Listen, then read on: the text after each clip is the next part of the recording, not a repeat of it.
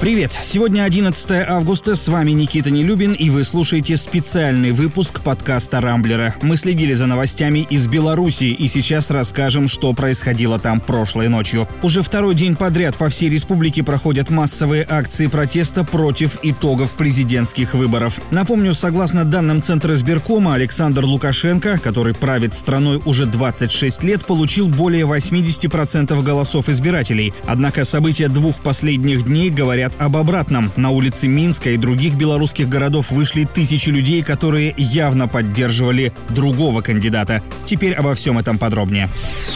В эпицентре событий ожидаемо оказалась столица республики. Там прошли самые масштабные протестные акции и столкновения с милицией. Силовики решили действовать на опережение и заранее перекрыли центр города, а некоторых протестующих задерживали еще на подходе. Против тех, кто вышел на улицы, применяли почти весь доступный арсенал. Дубинки, светошумовые гранаты, резиновые пули, слезоточивый газ и водометы. В итоге сотни пострадавших и задержанных, среди них, кстати, оказалось и несколько российских журналистов. Кроме того, как минимум один человек погиб. Но всех перебить не удалось, а кое-где жители даже смогли дать ОМОНовцам отпор. В одних случаях бойцы спасались бегством, а в других снимали шлемы, бросали щиты и переходили на сторону народа. Кроме того, протестующим удалось вытеснить силовиков с площади у станции метро Пушкинская и перекрыть баррикадами и автомобилями еще несколько улиц Минска. А что же Лукашенко? Итоги выборов он назвал праздником, который якобы решили испортить наймиты из Чехии, Польши и даже России.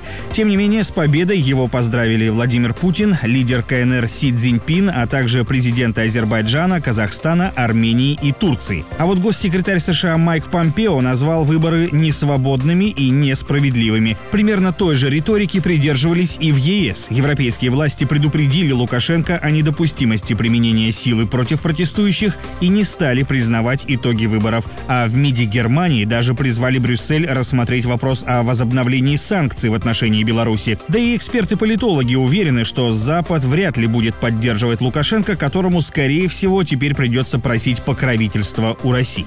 Кстати, рады ли лично вы победе Лукашенко на выборах? Такой вопрос мы задали читателям Рамблера. Ссылка на голосование в описании к этому выпуску подкаста. Заходите и высказывайтесь. Пока что, судя по результатам, большинство нашей аудитории рассчитывало на победу другого кандидата. Напомню, главной соперницей Лукашенко на выборах была Светлана Тихановская, 37-летняя домохозяйка, которая выдвинулась кандидатом вместо своего мужа, арестованного якобы за организацию и подготовку действий, грубо нарушающих общественный порядок. Для многих белорусов Тихановская, наряду с популярной песней группы «Кино», стала настоящим символом возможных перемен в стране. Объединившись со штабами еще двух альтернативных кандидатов, также недопущенных до выборов, она смогла составить серьезную конкуренцию конкуренцию действующему президенту. Тем не менее, по данным Центра избиркома, за Тихановскую проголосовало чуть больше 10% избирателей. Ее штаб уже подал жалобу с требованием пересмотреть результаты выборов.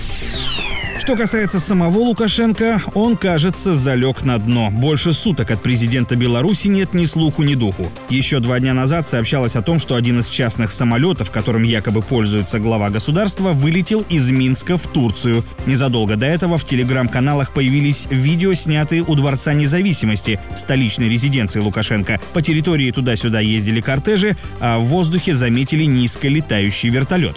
Бежал ли из страны сам президент или решил вывести от греха подальше свою семью, пока не ясно. Очевидно одно – Лукашенко проиграл выборы, но пока, кажется, не хочет этого понять. На этом пока все. С вами был Никита Нелюбин. Не пропускайте интересные новости, слушайте и подписывайтесь на нас в Google подкастах и CastBox. Увидимся на rambler.ru. Счастливо!